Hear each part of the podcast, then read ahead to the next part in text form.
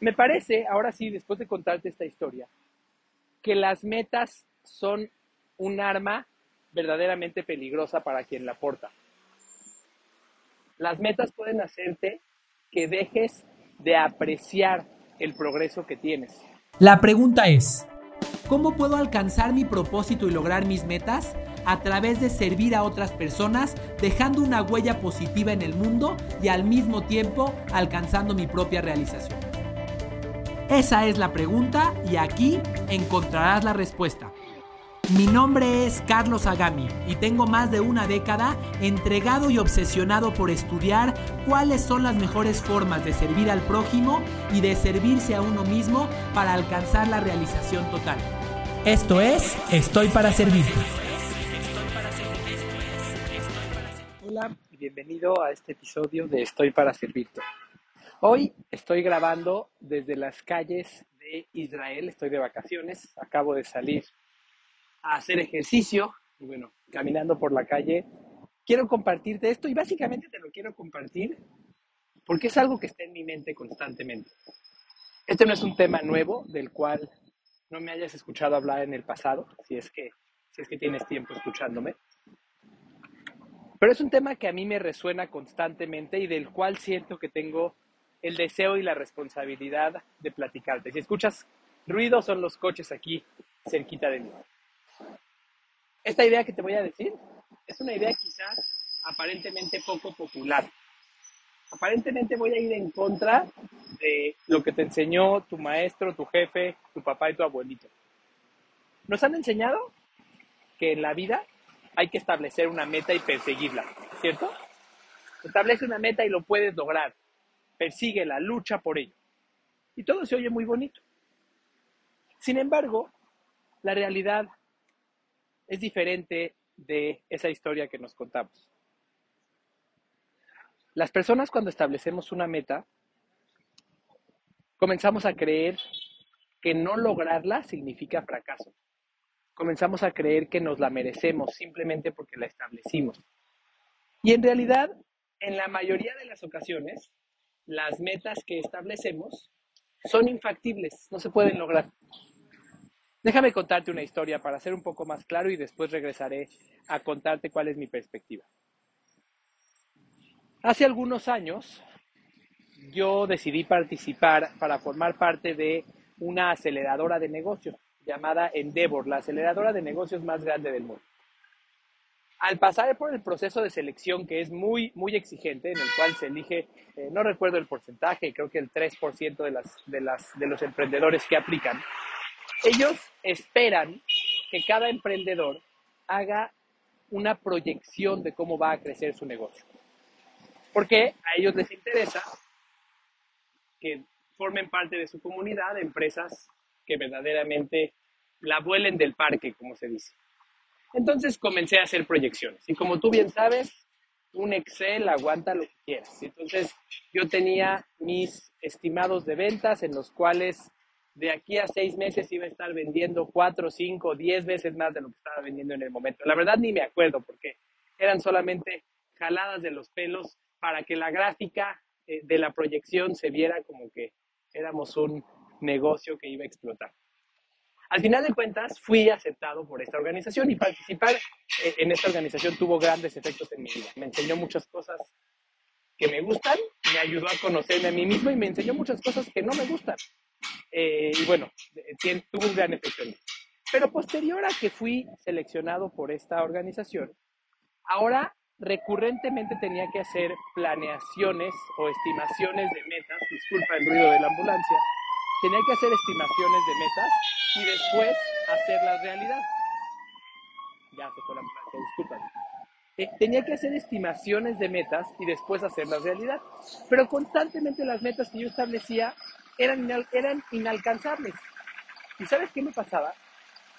Que me estresaba, me sentía un fracaso, dejaba de percibir los verdaderos logros o progresos que había tenido en el periodo, pero además de todo, le generaba un estrés ridículo a mi equipo de trabajo. Les decía, oye, tienes, tendrías que haber vendido tantos millones y no los vendiste. Y mi equipo me decía, ok, pero ¿con base en qué tenemos que vender tantos millones? Entonces, me parece, ahora sí, después de contarte esta historia, que las metas son un arma verdaderamente peligrosa para quien la porta. Las metas pueden hacerte que dejes de apreciar el progreso que tienes, que dejes de apreciar el esfuerzo que haces. Cuando establecemos una meta, sin duda alguna, esa meta nos ayuda a determinar un plan de acción congruente. Si quiero ir de México a Colombia, tengo que ir para el sur, no puedo ir para otro lado. Y si no supiera que quiero ir a Colombia, pues no, no tendría sentido ningún camino que tome. Casi, casi estoy hablando como el gato de la película de Alicia en el País de las Maravillas. Que cuando Alicia le pregunta qué camino debo tomar y el, el gato le pregunta de vuelta, ¿a dónde quieres ir? Y ella responde algo así como, no lo sé.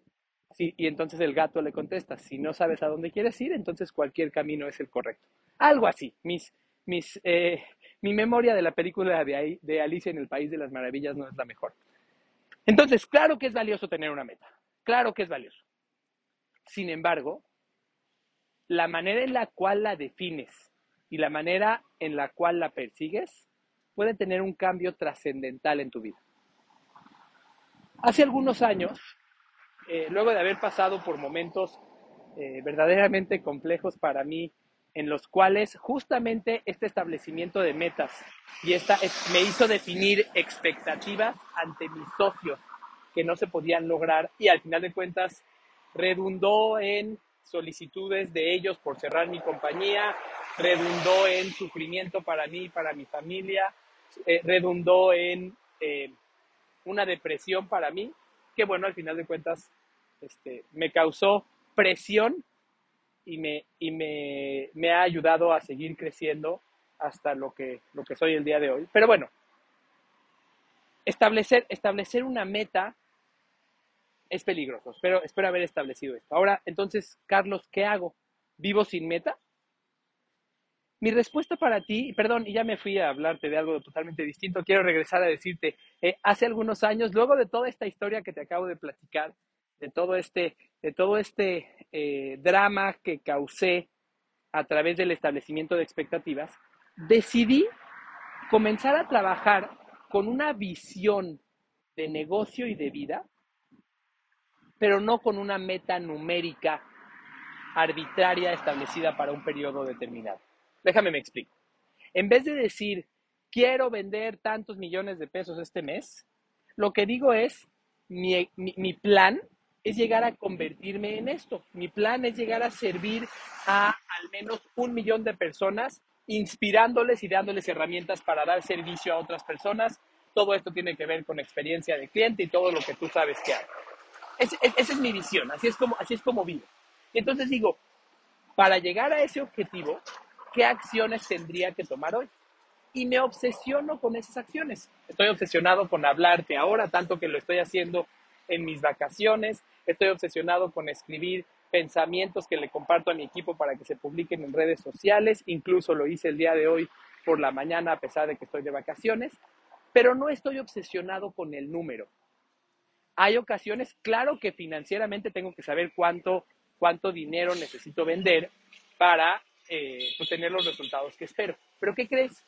Hay meses en los cuales esa, esa, esa, ese número de ventas no lo logro. Sin embargo, mi visión es hacia algo mucho más duradero. Como, como dice Simon Sinek y él hace referencia a otro autor, mi visión es hacia mi juego infinito. Es decir, mi visión es hacia, hacia la trascendencia que voy a tener en el largo plazo, hacia el posicionamiento de mi marca, hacia la generación de un legado, no hacia el número de ventas que logré esta semana o el próximo mes. En muchas ocasiones he recibido retroalimentación de algunas personas que me quieren, que me dicen que yo debería de vivir con, un, con una meta establecida mes con mes. Y me dicen, oye, es que si conoces exactamente la meta, puedes puedes tomar acciones al final del mes para asegurarte que la logres.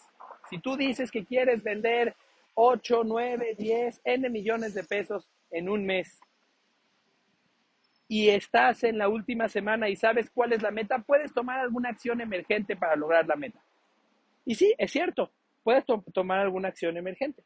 Sin embargo, en mi experiencia, cada una de esas acciones tiene un precio.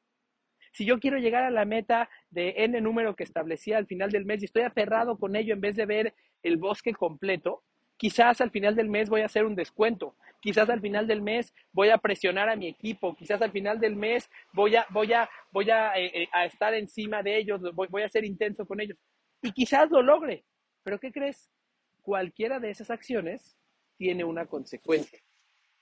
Quizás ahora los clientes te van a pedir descuentos en el futuro. Quizás desgastaste a tu equipo de trabajo demasiado y los llevaste a físicamente estar cansados o al famoso burnout. Entonces sí, lograste la meta que fue una meta arbitraria que tú estableciste, pero pagaste un precio por ello. Es difícil, lo, que te estoy planteando no es fácil de lograr porque la certidumbre nos da tranquilidad.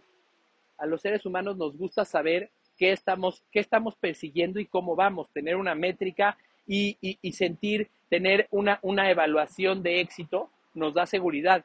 Pensar en el juego infinito, en algo, en algo intangible como lo que te acabo de platicar, nos cuesta trabajo, nos cuesta trabajo, sin duda alguna. Nos gusta la certidumbre de los números, las metas y poder cerrar el día sabiendo o el mes sabiendo si gané o si perdí este partido. Pero quizás hay partidos en los que perdí, pero construí una dinámica de equipo extraordinaria o aprendí una nueva jugada o resolví alguna restricción que había en, la, en mi estrategia del partido que me va a hacer seguir creciendo en el futuro. Esas cosas no son fáciles de identificar, no son fáciles de reconocer.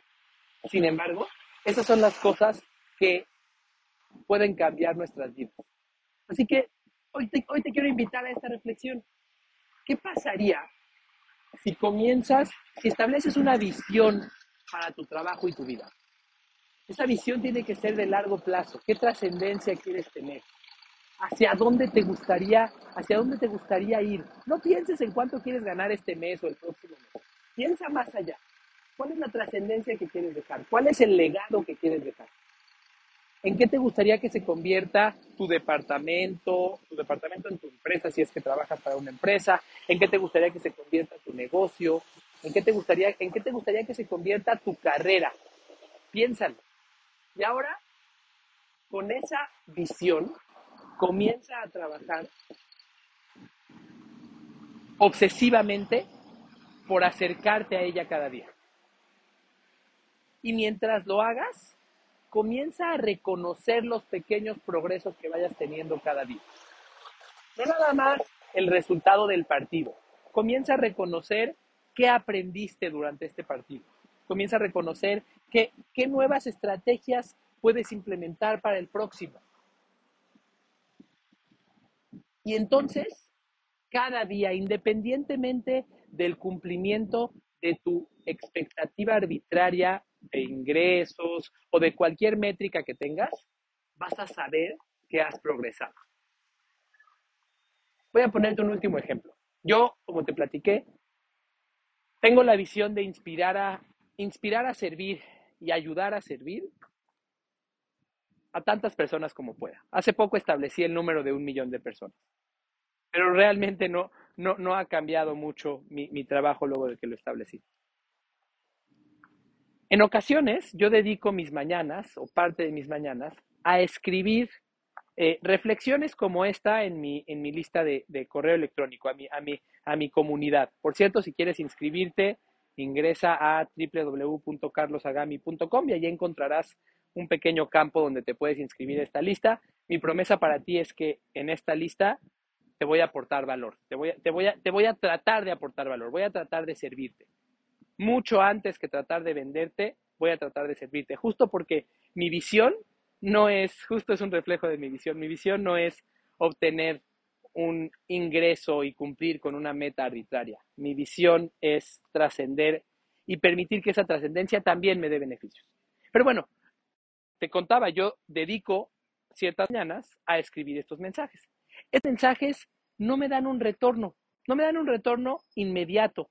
Estos mensajes, eh, no cuando los mando recibo cierta cantidad de dinero a cambio. Estos mensajes están sembrando buena voluntad, están sembrando mi marca en la mente de muchas personas. Y además me están, me están ayudando a cumplir con mi propósito de vida, que es inspirar a otros a servir. No estoy midiendo el resultado de manera eh, objetiva, digamos, o de manera arbitraria contra una meta, ni con el porcentaje de apertura, ni con los ingresos. Eh, simplemente lo que estoy haciendo es sirviendo y contribuyendo hacia mi objetivo, hacia, hacia mi visión final, que no es un número, no es un ingreso, sino es mi juego infinito. Así que piénsalo, ¿qué pasaría si vivieras así? Date la oportunidad de reflexionarlo, ¿cuál sería ese, ese sueño final? ¿Cuál sería, ¿Cuál sería esa visión que querrías lograr? ¿Cuál sería tu juego infinito? Aquello que valdrá la pena seguir jugando independientemente de cuánto ganes, independientemente de cuántos clientes tengas, etcétera, etcétera, etcétera. Con esto termino el episodio de hoy. Espero que te haya aportado valor. Te agradeceré que me compartas tus comentarios. A veces es un poco solitario compartir mensajes como lo hago el día de hoy. Compárteme tus comentarios. Me puedes dar puntos de vista en mi correo electrónico carlos.agami.com.mx o lo puedes hacer a través de cualquiera de las redes sociales. También, si crees que esto puede aportarle valor a alguien más, compárteselo. Me ayudarás a seguir contribuyendo con ese propósito que te platiqué. Gracias, que estés muy bien. Nos vemos en el próximo episodio de Estoy para Servirte. Y recuerda que servir es el camino. Que estés muy bien.